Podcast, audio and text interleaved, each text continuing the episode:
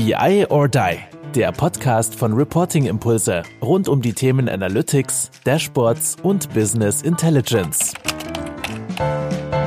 Hallo zusammen zu unserem Podcast BI or Die, heute mit Dr. Theo Pham. Hi, grüß dich Theo, ne? Hi Andreas, wie geht's? Hervorragend. Ich sitze hier in Hamburg, darf mit dir einen Podcast machen und denk mir jetzt mal, die Folge wird besonders spannend, denn sie wird auch spannend für mich, denn du bist jemand, der gar nicht, sage ich mal, in unseren normalen Podcast-Klischee passt, wo wir sagen, ach, es geht um Daten, es geht darum, wie macht man Business Intelligence Systeme, sondern es geht um was ganz anderes. Um was geht's denn heute, Theo? Genau, also grundsätzlich bin ich ja, ähm, ja, interessiere mich für digitale Trends und Geschäftsmodelle, vor allem in den Bereichen Social Media und E-Commerce und dabei immer mit einem Blick Richtung Silicon Valley, China und auch Generation Z. Warum gerade die drei Perspektiven? Ich interessiere mich ja immer für das, was so in ja, sechs Monaten, zwei Jahren oder auch zehn Jahren passiert.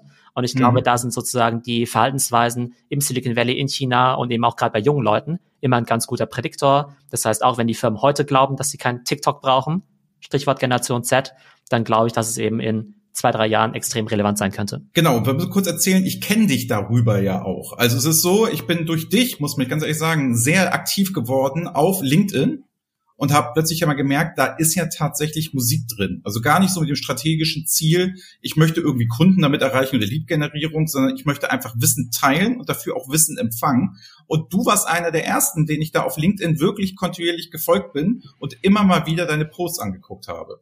Genau, also bei LinkedIn bin ich seit, ich würde sagen, zweieinhalb Jahren äh, recht aktiv und da stand bei mir am Anfang auch gar keine große Strategie dahinter. Alles hat damit angefangen, dass ich auch mit einem Kumpel ein Interview, einen Podcast aufgenommen habe, so wie wir jetzt. Ah, okay. Und dann haben wir da auch einfach ein Snippet mal bei LinkedIn gepostet, was dann eben sehr gut funktioniert hat. Und genau, damals hat man natürlich noch sehr viel organische Reichweite bei LinkedIn auch bekommen. Heute ist es nach wie vor ganz gut, aber nicht mehr ganz so stark wie damals. Und da habe ich einfach immer mehr angefangen, bei LinkedIn dann eben auch zu posten. Genau, und das hat einfach immer sehr, sehr viel Spaß gemacht, weil man da einerseits sein Wissen teilen kann, auch immer sehr viel Feedback von der Community auch bekommt und natürlich für alle möglichen Sachen auch nutzen kann, ob das jetzt eben ist, ja, Wissen zu teilen, neue Leute kennenzulernen. Natürlich ist es auch fürs Business nicht gerade schädlich. Also was ich ja sonst noch mache, ist ja so im Bereich ähm, Executive Education, im Bereich digitale Weiterbildung. Ich mache ja auch viel im Bereich Keynote Speaker und da hilft es mhm. einfach, wenn du eine gute LinkedIn-Präsenz hast und die Leute auch wissen, für welche Themen man so steht. Also das bedeutet, wenn ich jetzt sage, dieser typische Satz, der immer überall fällt, ne? wir müssen digitaler werden oder wir brauchen eine digitale Strategie oder wir müssen mal irgendwas auch im Bereich Social Media machen, wir müssen einfach digitaler werden, dann bist du derjenige, den man anrufen würde, richtig? Also ich würde sagen, digitale Sachen, was sozusagen den ähm, Endkunden vor allem angeht, also jetzt mhm. weniger, ich sag mal, jetzt weniger IT und Prozesse im Hintergrund, aber alles, was irgendwie so Consumer-Facing ist, ähm, finde ich eben immer sehr spannend und ist halt einerseits eben Kommunikation, Social Social Media, aber dann natürlich auch der Abverkauf im Bereich E-Commerce. Und das Interessante ja. ist eben gerade beim Bereich LinkedIn, dass du da eben auch eine sehr starke B2B-Komponente hast weil sich viele Unternehmen ja noch mit dem Thema schwer tun. Mensch, äh, Social Media ist es was überhaupt für mich? Die B2B-Unternehmen, die wollen jetzt ja nicht anfangen, irgendwie auf äh, Instagram jetzt irgendwie Food-Fotos zu posten oder auf TikTok zu tanzen mhm. oder sowas. Aber da gibt's natürlich Kanäle wie LinkedIn, die, da, die dafür natürlich hervorragend funktionieren. Okay, also sind wir ja schon gerade bei so einer Geschichte, so was so Business-Influencer geht. Das bist du ja auch irgendwie. Ne? Also das ist, so würde ich dich jetzt einfach mal bezeichnen. Also wenn, wenn man auf LinkedIn kommt man die ja schon mal nicht vorbei. Also wenn man sich ein bisschen mit beschäftigt. so Und, und du, ähm, es ist so, wenn du jetzt sagst, okay, sich damit beschäftigen wollen. Was würdest du denn jetzt so, gleich meine erste Frage, es kommen ja fünf Fragen auf dich zu. Was würdest du so einen modernen CFO? Hat der was auf LinkedIn verloren? Also ist der jemand, der selber was irgendwie da produzieren sollte, machen sollte? Also gerade von so einem größeren Konzern, denkst du, der ist da richtig aufgehoben? Also ich glaube, ich glaube, prinzipiell sollte jeder, der irgendwie mit seinen Stakeholdern kommunizieren möchte, sollte auf mhm. Social Media aktiv sein. Und bei einem CEO, CFO bietet sich natürlich LinkedIn an. Ne? Also was sind dann eben solche, äh, was sind dann eben solche Stakeholder? Das können natürlich das können natürlich Kunden sein, das können Mitarbeiter sein, das kann natürlich auch der Kapitalmarkt sein. Und irgendwie will man ja auch eine Message rausgeben, ne? Dass man irgendwie sagt, okay, so schätze ich meine Industrie ein. Es gibt ja noch dieses äh, Wort des ja, Personal Brandings, auf das wir nachher eben noch zu sprechen kommen. Aber prinzipiell ist es ja so, dass es ja zum Beispiel in Deutschland wahrscheinlich, keine Ahnung, 100.000 CFOs gibt. Einfach mal eine Zahl in den Raum geworfen. Ich kann dir aber ehrlich gesagt nur fünf davon beim Namen nennen. Und bei den meisten könnte ich dir auch gar nicht sagen, wie sie die Welt so einschätzen oder für welche Themen sie stehen, weil einfach auf der Visitenkarte eben nur CFO steht. Und kann sein, dass die 100.000 CFOs alle gleich gut sind. Im Zweifelsfall finde ich aber denjenigen cool, den ich von Social Media her kenne, weil der eben interessante Posts macht. Das heißt, wenn ich jetzt ein Headhunter wäre, wenn ich jetzt ein CEO wäre, wenn ich jetzt irgendwie der Kapitalmarkt wäre und mir die Frage stellen würde, hey, welchem CFO vertraue ich? Wer ist mhm. aus meiner Sicht kompetent? Dann wird vermutlich der sein, den ich eben auch von LinkedIn eben kenne. Und kann natürlich sein, dass es irgendwie noch 100.000 andere gibt, die viel smarter sind. Aber wenn die eben nicht kommunizieren, dann kann es ja auch niemand wissen. Woran liegt es denn, dass wir jetzt zum Beispiel, na, ich kenne jetzt auch keinen CFO und ich bin ja wirklich genau in dieser Bubble quasi drin, so CFOs etc., die auf LinkedIn irgendetwas posten wird. Woran glaubst du, liegt es denn, dass die sich mit diesen Social Media Sachen einfach nicht beschäftigen? Weil Zeit haben sie dafür, sie haben auch für andere Sachen Zeit. Also das ist ja nicht das Argument. Sie priorisieren es ja anscheinend nur nicht dafür. Woran liegt es, dass die Leute das nicht machen? Also jetzt sagen wir auch Leiter Controlling, nehmen wir genauso dieselbe Ebene eine drunter. So was ist mit denen? Wie kommt das, dass die nicht stark dort präsent sind? Also zum einen glaube ich, dass vielleicht ihre Themen jetzt an sich jetzt vielleicht nicht so sexy oder flashy sind, glauben sie jetzt erstmal, ja, dass sie jetzt sagen, okay, da geht's jetzt ja nicht um Marketing-Themen oder sowas, die vielleicht tendenziell eine große Zielgruppe haben. Aber ähnlich wie bei eurem Format jetzt auch, ist ja vollkommen egal, wie viele Leute man in Summe erreicht, sondern man eben die richtigen Leute erreicht, ja. Und genauso wird ein CFO ja auch sagen, hey, vielleicht sind für mich in Deutschland nur 1000 Leute interessant und nicht irgendwie 100.000. Aber wenn ich von den 1000 Leuten jetzt irgendwie 300 erreichen kann, regelmäßig, dann habe ich ja 30 Prozent Marktabdeckung so gesehen von Leuten, mit denen ich gerne äh, interagieren oder kommunizieren möchte. Also ich glaube, das ist ein Thema, dass die Leute vielleicht das einerseits noch so ein bisschen unterschätzen, dass sie vielleicht selbst nicht so eine starke Social Media Affinität haben, dass genau sie vielleicht noch nicht die Notwendigkeit dafür erkannt haben. Gerade im englischsprachigen Raum ist man da schon viel weiter. Also da weiß man, wie wichtig das Ganze ist.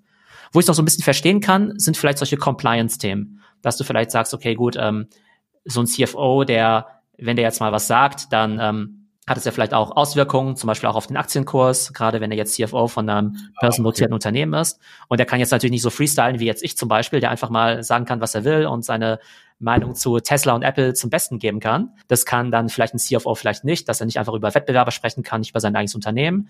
Aber trotzdem sollte er natürlich rausfinden, innerhalb seines Rahmens, was kann ich da eigentlich erzählen, was für meine Zielgruppe spannend sein könnte. Ja, okay, aber auf der anderen Seite ist es ja auch so, wir machen ja auch viele Veranstaltungen und dort haben wir ja auch CFOs oder Leiter Controlling, die da ja auch ihre Meinung vertreten und das machen die ja auch live und auch auf einer Veranstaltung.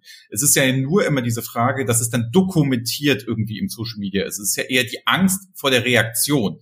Das ist ja die Geschichte, wenn die Leute bei uns im geschützten Raum sind und dort dann mal erzählen, wie war das Projekt oder solche Geschichten oder auf einer Konferenz stehen, ist ja völlig normal. Ne? Da gehe ich davon aus, das machen die Leute ja schon, aber bei Social Media trauen sie sich da nicht richtig. Also ich habe ähm, die Frau Peisiger, die ist CFO von KPMG Deutschland, so und die macht ab und zu mal ein bisschen was auf LinkedIn und die ist auch so so eine, die traut sich, die ist sehr mutig und so weiter und so fort. Aber die steht jetzt auch noch nicht so für Themen, wo sie sich immer so richtig rantrauen würde, weil die hatte halt richtig was zu sagen, wenn man die auf einer Konferenz hört. Macht sie aber nicht in Social Media, finde ich ganz spannend. Ja, das Interessante ist ja, dass an sich die Leute ja auch gerne auch mit der Presse reden. Ne? Also jeder möchte ja irgendwie gerne ja irgendwie kommunizieren und viele denken aber noch sehr klassisch. Also ich finde es immer ganz interessant, dass es ja innerhalb von Unternehmen ja PR-Abteilungen gibt, die dann dafür sorgen, dass jetzt zum Beispiel CFO oder Executive X jetzt morgen ein Interview mit dem Handelsblatt gibt, ja. Und das war dann ja. sozusagen, sagen wir mal, PR-technisch so das Highlight des Jahres, Interview mit dem Handelsblatt, wo gegen ja nichts einzuwenden ist. Aber warum sollte man jetzt irgendwie jahrelang warten, um quasi interviewt zu werden, wenn man seinen eigenen Channel eben aufmachen kann, ja. Und ähm, heute gibt's ja wunderbare technische Möglichkeiten. Jeder kann ja seinen eigenen Fernsehsender machen, YouTube. Jeder kann seine eigene Radiostation machen, Podcast. Jeder kann seine eigene Zeitung rausgeben, Newsletter. Und gerade bei LinkedIn kannst du ja all diese Formate wunderbar kombinieren, erreichst da eben deine Zielgruppe. Also eigentlich gibt's ja eben nichts Besseres und von daher eigentlich sehr, sehr erstaunlich, dass es eben noch nicht so viele Leute nutzen. Und wir sind jetzt ziemlich hoch eingestiegen. Wir sind ja, sag ich mal, gerade so auf dem CFO eingestiegen. Uns hören ja auch viele Beratungshäuser und uns hören auch sehr viele Produkthersteller. Es muss jetzt nicht immer Microsoft sein oder die große SAP, auch wenn die uns hören, aber so kleinere. Was würdest du denen denn empfehlen, sagen wir mal, wenn du sagst, du möchtest präsenter werden, du möchtest was machen, wie sollten die denn vorgehen? So kleinere Beratungshäuser, die ja vielleicht auch eher so ein bisschen anarchisch wie wir unterwegs sind, die machen und tun können, was sie wollen, wo jetzt nicht das CFO morgen auf den Aktienkurs gucken muss. Gutes Beispiel übrigens. Ähm, aber wo man echt so sagt, wie können die sich denn mal diesen Themen, Themen nähern? Wie können die denn mal was machen? Also wie komme ich denn mal in Fahrt? Also ich stelle es mir relativ schwer vor, wenn man überhaupt nicht Social Media affin ist und das alles nicht so kennt und das vielleicht höchstens von seinen Kindern her kennt in irgendeiner Form, da so extrovertiert jetzt plötzlich Content zu schaffen. Also was würdest du denn so kleineren empfehlen, um mal so Fuß zu fassen und da mal so loszulegen? Also ich glaube, am einfachsten ist eigentlich, wenn man sich das ganze Thema Social Media gar nicht so sehr vorstellt, wie jetzt, ich bin Influencer, ich bin eine Personal Brand oder so, sondern einfach wie, ich gebe jetzt ein Kundenmagazin raus. Ich gebe jetzt mhm. ein B2B, eine B2B-Publikation raus. Und die würdest du ja auch mit gewissen Themen füllen, von denen du der Meinung bist, dass deine Zielgruppe sie eben interessant findet, ja. Und, ähm, ne, und so ergibt sich eigentlich dein Contentplan schon von alleine. Wenn ich jetzt irgendeine Zeitschrift bin, da habe ich eine Art Chefredakteur und der Chefredakteur müsste sich überlegen, okay, wer ist meine Zielgruppe, welche Themen finden die spannend, ja. Und ähm, genauso kann sich das eben jedes Softwarehaus eben überlegen, hey, ich bediene Kunden im Mittelstand, was finden die jetzt eigentlich interessant? Kann was mit meinem Produkt zu tun haben, muss aber nicht, weil du jetzt ja nicht die ganze Zeit nur Werbung machen, sondern du willst ja einen Mehrwert eben stiften. Und dann müsstest du dir eigentlich nur überlegen, okay, welche Inhalte will ich eigentlich ausspielen, in welcher Frequenz und in welchem Format. Und manche sagen zum Beispiel, hey, ähm, wir haben Mitarbeiter, die sind super gut vor der Kamera, wir müssen unbedingt äh, Video machen.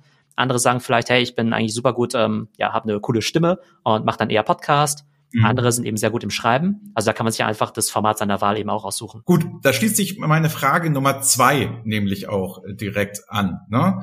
Es ist so, du giltst ja doch als einer der größten Experten auf LinkedIn, die es so gibt. Du bist auch Top Voice. Magst du kurz mal sagen, was, was dahinter steckt zu Top Voice, damit die Leute wissen, die jetzt gerade das hören und nicht so Social Media affin sind? Was ist denn so diese LinkedIn Top Voice? Genau, also insgesamt gibt es ja im deutschsprachigen Raum, ich glaube, 16 Millionen Mitglieder bei LinkedIn.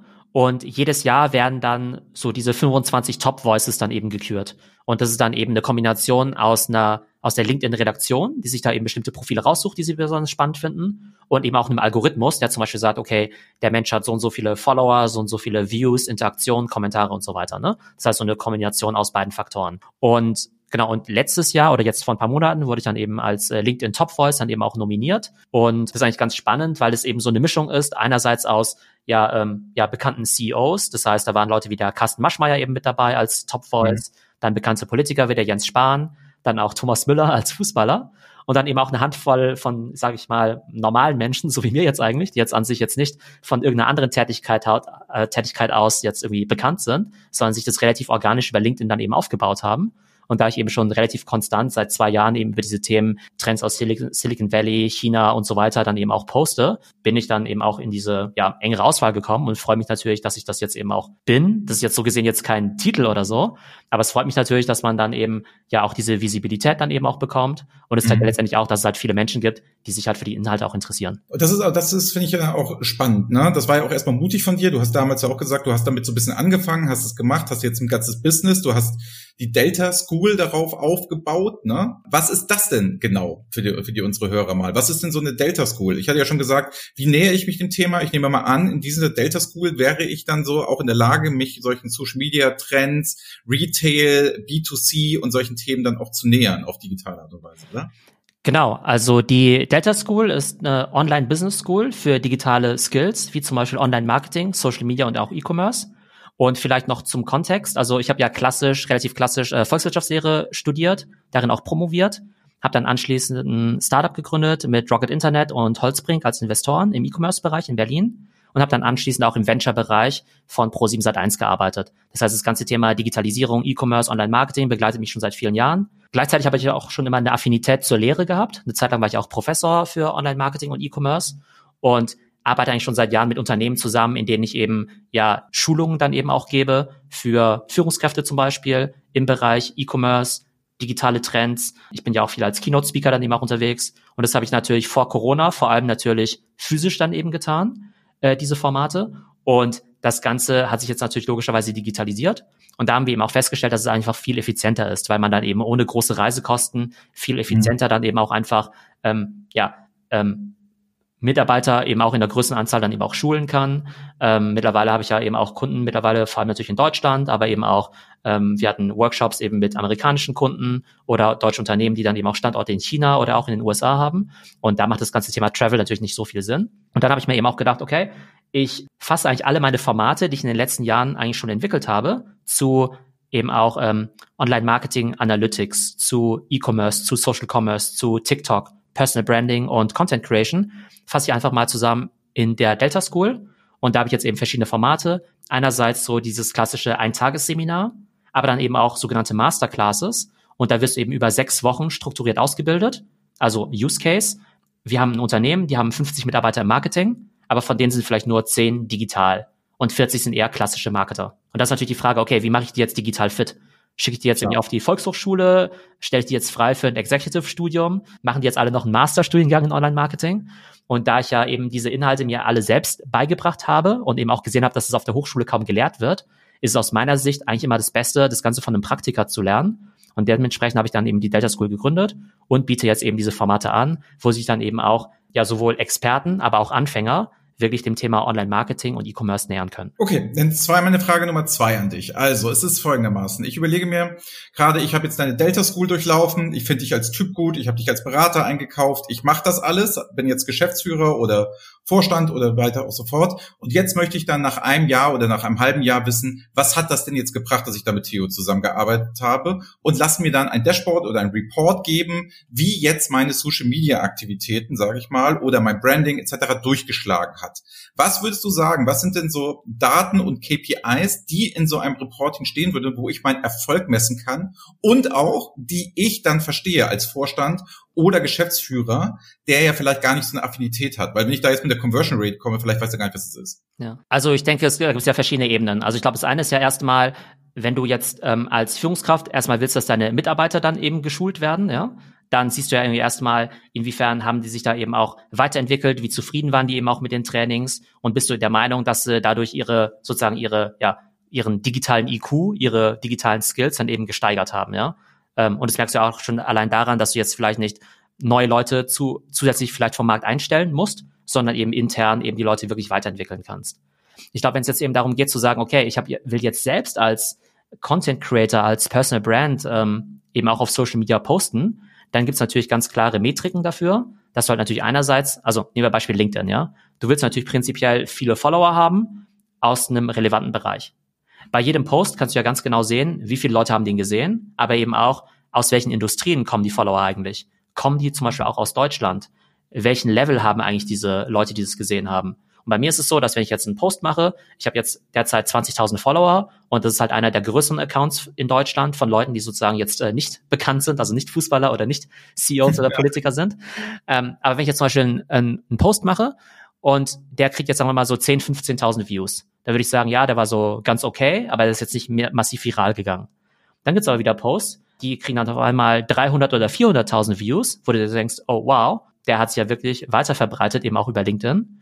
Und dann guckst du aber im nächsten Schritt in die Analytics rein und siehst dann zum Beispiel, okay, den Post haben jetzt 500 Leute bei McKinsey gesehen, 300 Leute bei SAP, 200 bei Amazon, 100 bei Accenture, äh, 250 jetzt bei Vodafone oder sowas. Und dann kannst du ja selbst einfach überlegen, okay, sind das eigentlich die Leute, die du erreichen möchtest? Dann siehst du natürlich auch das Level. Sind es jetzt irgendwie Geschäftsführer? Sind es Gründer? Sind es jetzt irgendwie Vorstände und so weiter? Und eben auch nach Geografie. Ne? Das sind jetzt erstmal nur die Views. Und dann willst du natürlich mit deiner Social Media Kommunikation natürlich irgendwas erreichen. Und die meisten Leute sind eben zu ungeduldig und stellen sich dann vor, Mensch, ich habe jetzt was gepostet, da müssen doch morgen irgendwie direkt irgendwie fünf Jobangebote oder zehn äh, neue Kundenaufträge irgendwie reinkommen.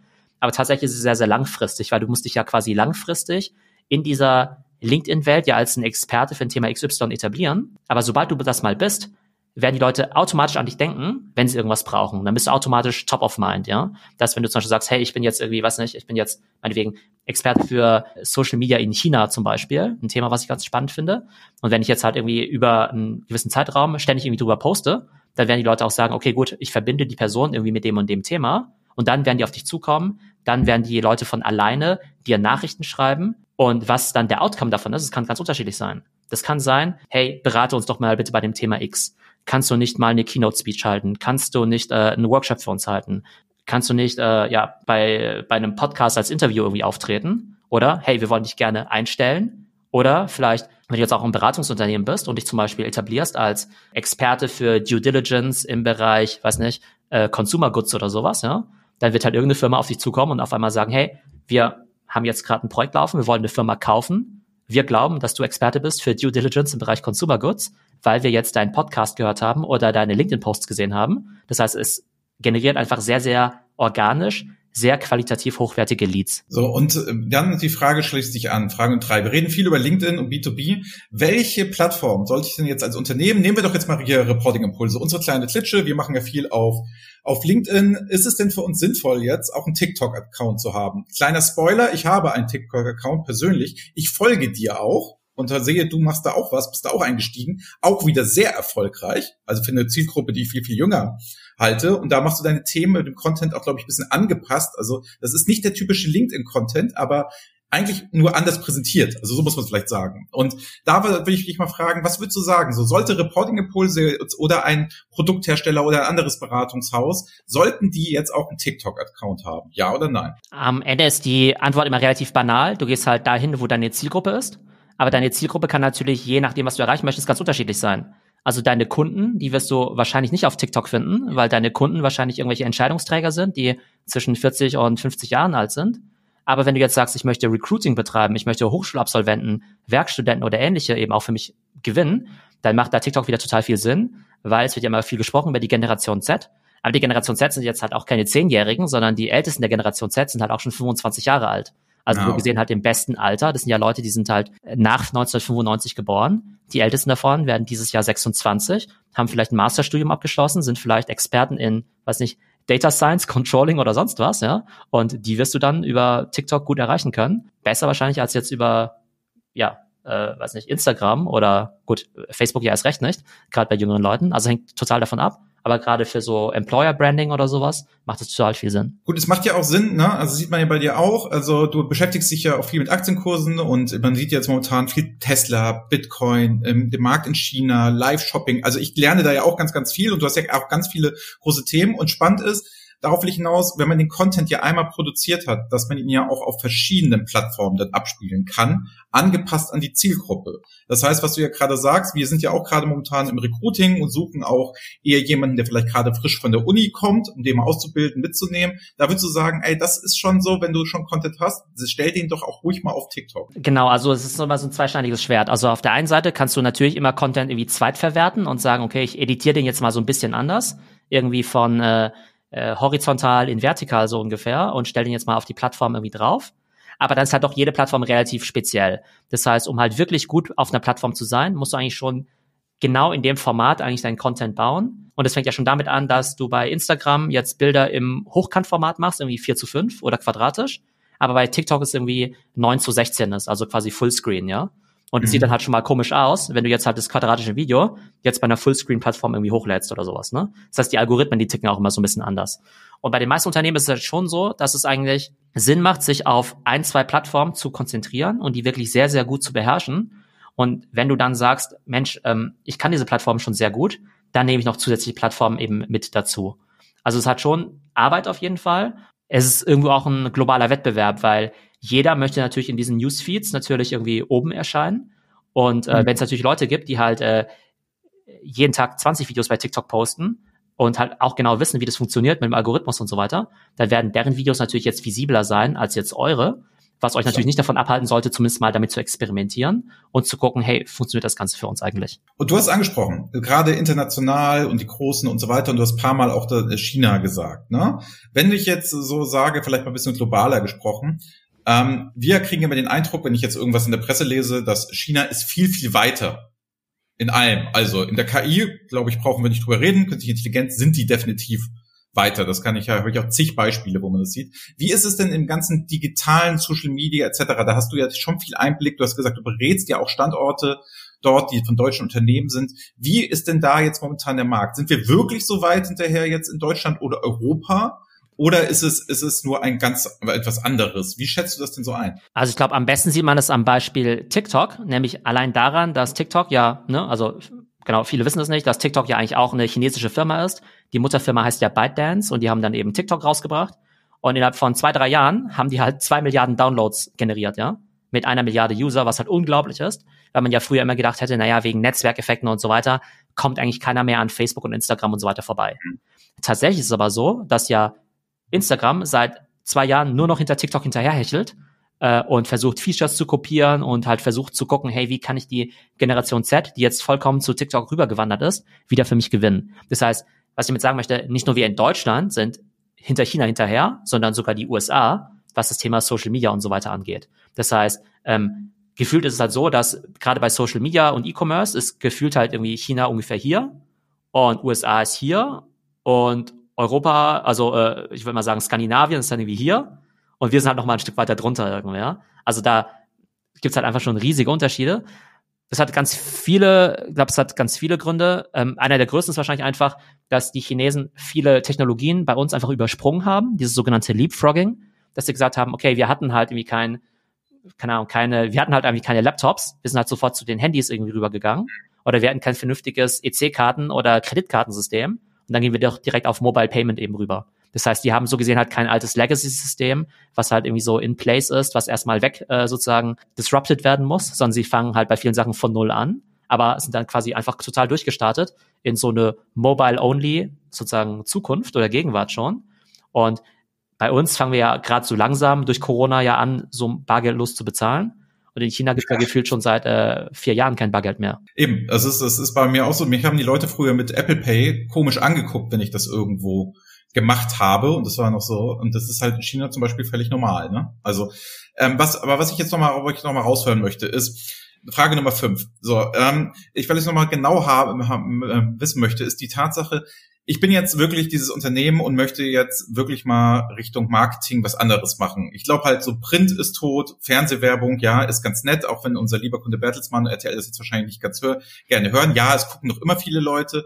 Ähm, ich möchte mich aber jetzt mal wirklich wandeln. So, wie, wie siehst du denn dieses Upskilling der Mitarbeiter, was ich jetzt konkret tun sollte, um mich zu wandeln. Also wirklich mal so konkrete Empfehlungen aus deiner Erfahrung heraus, neben dem man soll dich beauftragen, es mit dir machen, ist klar, aber was so vielleicht mal so fünf Schritte sind, um mich dem Thema zu nähern, weil ich glaube, die meisten Leute stehen dabei null, die posten halt einfach ja nur inhaltlosen Quatsch, irgendwelche Werbung, wir haben da eine Veranstaltung, oh, die Weihnachtsfeier war super, oh, sowieso, das ist ja nun die Realität in LinkedIn. Was würdest du denen so empfehlen als Content-Strategie, wenn ich jetzt loslegen möchte? Die ersten fünf Sachen, die man jetzt irgendwo mal zum Einstieg braucht als allererstes. Ich glaube, das Wichtigste ist erstmal ein Mindset-Shift und die Erkenntnis, dass normales Marketing einfach nicht funktioniert. Also niemand will eigentlich bezahlte Anzeigen dann eben sehen. Das stört die Leute eigentlich nur bei dem, was sie tatsächlich machen wollen. Wovon die Leute aber nicht genug kriegen können, ist eben Content, ja. Leute können nicht genug kriegen von coolen YouTube-Videos, von guten Podcasts und so weiter. Das heißt, in der Vergangenheit war es ja so, oder viele Unternehmen, wenn du dir jetzt deren Marketingbudget anschaust, 100 Prozent, dann stecken die gefühlt 95 Prozent in bezahlte Anzeigen und 5 Prozent in den Content an sich. Und du musst eigentlich umdrehen, dass du sagst, okay, eigentlich will ich zu 95 Prozent Content produzieren, da stecke ich meine Ressourcen rein und dann gebe ich halt noch ein paar Euro aus, damit es eben auch noch von mehr Leuten gesehen wird und so weiter. Ne? Das heißt, du musst eigentlich in der Lage sein, selbst Content eben zu produzieren auch, selbst als Content-Produzent weil in der Vergangenheit hat man sich eben auch sehr stark auf Agenturen verlassen, dass du sagst, hey, plan doch mal für mich so eine Kampagne oder sowas, ne? Aber mhm. das ist ja wieder diese Denke, dass du sagst, okay, zweimal im Jahr habe ich, also damit gibst du ja quasi zu, ich habe eigentlich nur zweimal im Jahr was zu sagen, nämlich im Frühling und im Herbst. Dann mache ich eine riesige Kampagne, mache eine große Kommunikation. Das soll dann irgendwie zwei Wochen lang irgendwie über alle Kanäle gepusht werden. Vermutlich bei Kanälen, die heutzutage keiner mehr anguckt. Anstatt zu sagen, nee, eigentlich habe ich jeden Tag was zu sagen. Ich will 24-7 eben selbst kommunizieren und ich schalte keine Anzeigen, womit ich irgendwie Leute nerve oder wo ich sage, ich bin der Coolste, sondern ich mache eben Content, der für meine Zielgruppe relevant ist. Und ich glaube, dieser Paradigmenwechsel, der muss erstmal stattfinden, bevor du dich halt sozusagen auf so taktische Sachen jetzt irgendwie äh, einschießen kannst, wie äh, soll ich jetzt irgendwie unter der Woche posten oder am Wochenende oder in der Früh oder am Nachmittag oder Podcast und so weiter, weil all diese Sachen, die werden alle im Sand verlaufen, wenn die Leute der Meinung sind, dass Content quasi nur so eine Art nice to have ist anstatt wirklich das fundamentale Ding, wie du eben Leute erreichen kannst. Ich nehme mich selbst mal als Beispiel. Ich bin hochempfänglich für neue Anbieter. Ich kaufe ständig irgendwie neue Software-Tools ein und so weiter und finde auch neue Produkte eigentlich spannend. Ich weiß aber nicht, wann ich das letzte Mal bewusst ein Werbemittel wahrgenommen habe.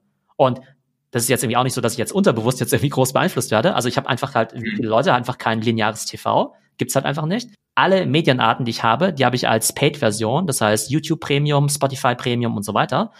Du wirst mich einfach mit keiner einzigen Werbung erreichen können. Wie du mich erreichst, ist quasi entweder mit eigenem Content, wenn du ein Unternehmen bist, oder vielleicht noch eine Platzierung bei Influencern, also im Influencer-Marketing, dass wenn ich mir jetzt zum Beispiel einen Podcast anhöre über, weiß nicht, Apple oder sowas, dass es halt irgendwelche Anbieter gibt, die irgendwas mit Computern zu tun haben, die halt im Rahmen von diesem Apple-Podcast eben Werbung machen, ja. Aber es stört mich auch nicht, weil es eben eine gewisse Relevanz hat, ja. Also ich glaube, ja, das ist einfach ein ganz wichtiger Punkt, dass man eben erstmal sagt, Werbung funktioniert nicht. Ich muss im Content aktiv sein, entweder mit eigenem Content oder im Umfeld von anderen spannenden Formaten, aber dann eben nicht mit plumper Werbung, sondern eben mit Sachen, die wirklich auch Mehrwert stiften. Ja, und das ist aber ja auch eine Sache, ähm, ich muss die Qualität ja erstmal hinkriegen. Früher habe ich eine Agentur beauftragt, da habe ich mich darauf verlassen, dass die die Qualität in irgendeiner Form ähm, hinkriegt und das auch macht. Ne? Und dann sage ich, okay, ihr macht das so. Wie ist es, wie ist es denn jetzt heute? Jetzt sagst du, klar, ich muss jetzt nach außen gehen, aber ich habe vielleicht auch Markennamen, ich habe ja irgendwelche Abhängigkeiten, ich bin vielleicht ein High-Quality-Produkt. Kann ich dann trotzdem Content über Social Media, sage ich mal, wie YouTube, Instagram etc., wo das ja alles doch nicht ganz so professionell ist, ne? Einfach raushauen, ohne dass ich diese Angst haben muss, das schädigt meiner Marke. Verstehst du, was ich meine? Also, wenn ich jetzt plötzlich Uhrenhersteller bin, ist es doch relativ schwer, wenn der, der sich jetzt jemand hinsetzt und erzählt über die neuesten Bauweise Uhren, aber dann ist das Licht nicht perfekt. Oder wie bei mir ist hier in der Altbauwohnung die alte hässliche Tür im Hintergrund, so. Und wie mache ich das denn dann, wenn ich so edle Produkte habe oder glaube als Schraubenhersteller, ich habe halt ganz tolles, edles Produkt. Weißt du, was ich meine? Wie kriege ich denn da so den ersten Schritt hin in diese Welt Social Media, wo alles ja vielleicht nicht so professionell Fernsehstudio-mäßig ist? Ich glaube, prinzipiell erwarten die Leute bei Social Media jetzt keine perfekte Qualität, sondern sie sind es eigentlich gewohnt, ja, sagen wir mal so, ich sag mal so semi-professionell Content zu konsumieren. Und manchmal ist es sogar besser, weil es authentischer ist. Klar kann mhm. ich jetzt irgendwie schon verstehen, wenn du jetzt irgendwie Louis Vuitton bist oder Rolex oder sonst wie, ja, dass es halt in einem gewissen ja, Licht irgendwie erscheinen muss, dass es natürlich professionell sein muss. Aber selbst ein Louis Vuitton hat jetzt einen TikTok-Account, wo sie jetzt dann eben auch einfach Videos gemacht haben, wo einfach Models quasi die Rolltreppe von einem Kaufhaus irgendwie hochlaufen und dann halt immer ganz schnell ihre Outfits eben wechseln, ja. Klar haben sie sich da auch Mühe gegeben, aber das ist jetzt irgendwie keine glossy Produktion und es passt auch einfach zu TikTok. Und auch übrigens da wieder, alle Leute, die denken, naja, äh, bei TikTok muss ich ja nicht unterwegs sein, weil da die Leute kein Geld haben. Also Louis Vuitton ist offenbar schon der Meinung, dass es irgendwie relevant ist, ja. Also man darf diese Kanäle nicht unterschätzen. Ich glaube, bei Social Media ist ganz wichtig, dass man für sich so diesen Trade-off für sich löst zwischen Qualität, Quantität und Schnelligkeit. Und da sind Unternehmen typischerweise ganz, ganz schlecht darin, weil sie eigentlich nur einen Modus kennen. Sie kennen eigentlich nur beste Qualität, ganz wenig Quantität und ganz, ganz langsam. Ne? Genau. Was man ja daran sieht, irgendwie zwei Kampagnen pro Jahr oder sowas. Ne? Aber es interessiert keinen, weil du kannst halt irgendwie zwei Millionen in diesen Werbespot investieren, der ist halt am nächsten Tag eh nicht mehr interessant, ja. Das heißt, du musst halt irgendwie gucken, okay, was ist für mich gut genug, 80 Prozent, und dann so viel davon wie möglich. Also Qualität und Quantität. Und ich glaube, je schneller man es für sich lösen kann, dass man sagt, okay, ich habe jetzt einen Modus gefunden, wo ich sage, okay, das ist good enough und kann es aber auch relativ schnell produzieren, dann kannst du eben sehr, sehr viel posten, ja. Weil ähm, das bringt ja halt auch nichts zu sagen, ich poste jetzt irgendwie jeden Monat mal was oder jede Woche mal was. Die Frequenz mittlerweile auf Social Media ist halt wirklich, okay, ich muss eigentlich mehrmals, vielleicht sogar am Tag posten, um wirklich top of mind zu sein. Oder äh, auch damit der Algorithmus mich da überhaupt auch ähm, sozusagen berücksichtigt. Und das hört sich natürlich jetzt irgendwie erstmal krass an, also ähm, dass jetzt vielleicht Leute sagen, ja Moment mal, dann brauche ich ja jetzt gar nicht anfangen, weil ich kann nicht mehrmals am Tag posten. Es lohnt sich auf jeden Fall mal langsam anzufangen und mit der Zeit findet man dann einfach sozusagen seine Strategie und findet eben auch Wege, effizienter seinen Content eben zu planen und zu bauen. Aber man muss auf jeden Fall erstmal anfangen. Gut, wir sind am Ende unseres Podcasts. Deswegen ähm, ist uns immer wichtig, dass man die Leute auch ein bisschen persönlich kennenlernt. Daher noch die abschließende Frage. Uns, wir haben verbindet nämlich eine Leidenschaft. Wir sind beide bisschen auf Basketball und vor allen Dingen der NBA hängen geblieben. Und jetzt will ich von dir wissen zum Schluss. Wer ist der größte aller Zeiten? LeBron, Kobe oder Michael Jordan? Da muss ich natürlich sagen Dirk Nowitzki. Ähm, ah, genau. okay. Einmal natürlich die Connection, weil ich ihn selbst, also, also einfach einen ganz fantastischen Typen finde, ne? Also einfach extrem bescheiden, extrem guter Kerl, find, wie ich finde. Ähm, ich selbst habe eben auch eine Beziehung zu Dallas, weil auch ein Teil von meiner Familie eben dort lebt. Also habe ich eben den Dirk Nowitzki ähm, sowohl bei Spielen in Dallas mal gesehen, aber auch bei Spielen hier in Berlin, wenn er schon mal in Deutschland war. Also bin ich da natürlich ein großer Fan. Und ähm, genau, aber sozusagen von den Klassikern, die du genannt hast, da bin ich, muss ich sagen, schon ein großer Michael Jordan-Fan auf jeden Fall. Äh, vielleicht auch, weil ich so in dieser Zeit dann eben aufgewachsen bin äh, mhm. mit Basketball und da so meine Liebe für Basketball entdeckt habe. Und LeBron ist ohne Zweifel ein super guter Spieler.